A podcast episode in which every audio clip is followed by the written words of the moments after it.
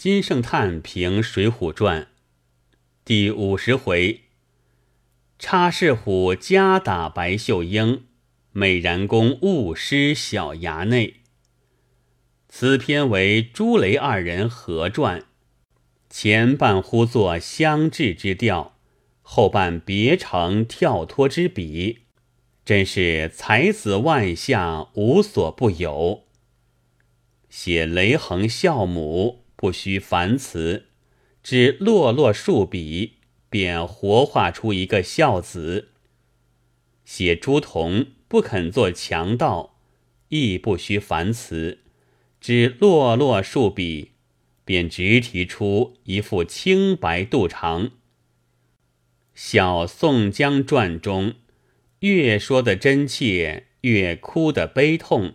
越显其忤逆不孝，越要尊朝廷守父教，今明节爱身体，越见其以作强盗为性命也。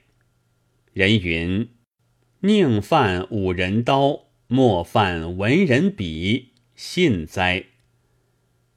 景之奇幻者，镜中看镜；情之奇幻者。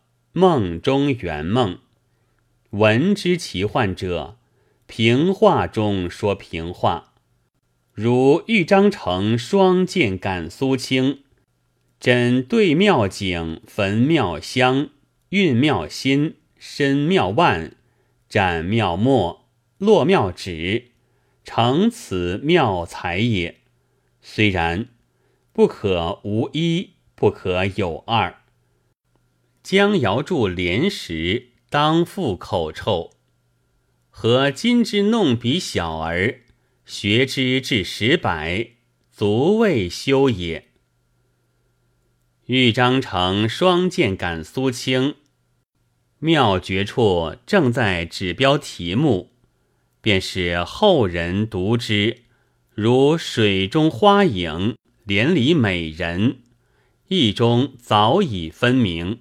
眼底正字分明不出，若是当时真尽说出，亦复何谓也？雷横母曰：“老身年纪六旬之上，眼睁睁的只看着这个孩儿。此一语，字字自说母之爱儿，却字字说出儿之弑母，何也？”夫人老至六十之际，大都百无一能，为之养食其子。子与之时，则得食；子不与之时，则不得食者也。子与之衣服钱物，则可以治人之钱；子不与之衣服钱物，则不敢以治人之钱者也。其眼睁睁的只看孩儿，正如出生小儿眼睁睁的只看母乳，岂曰求报？以其事则然矣。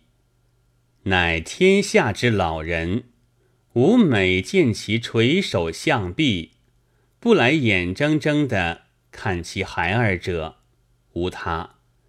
眼睁睁看一日而不应。是其心悲可知也。明日又眼睁睁看一日而又不应，是其心疑可知也。又明日又眼睁睁看一日而终又不应，是其心伏而后永自决绝，是于此生不复来看。何者？谓其无益也。今雷横独令其母眼睁睁的无日不看，然则其日日之成似颜色，奉皆一丝，为何如哉？陈情表曰：“臣无祖母，无以至今日；祖母无臣，无以终于年。”雷横之母亦曰：“若是这个孩儿有些好歹。”老身性命也便休了，悲哉！仁孝之声，独之如闻夜远矣。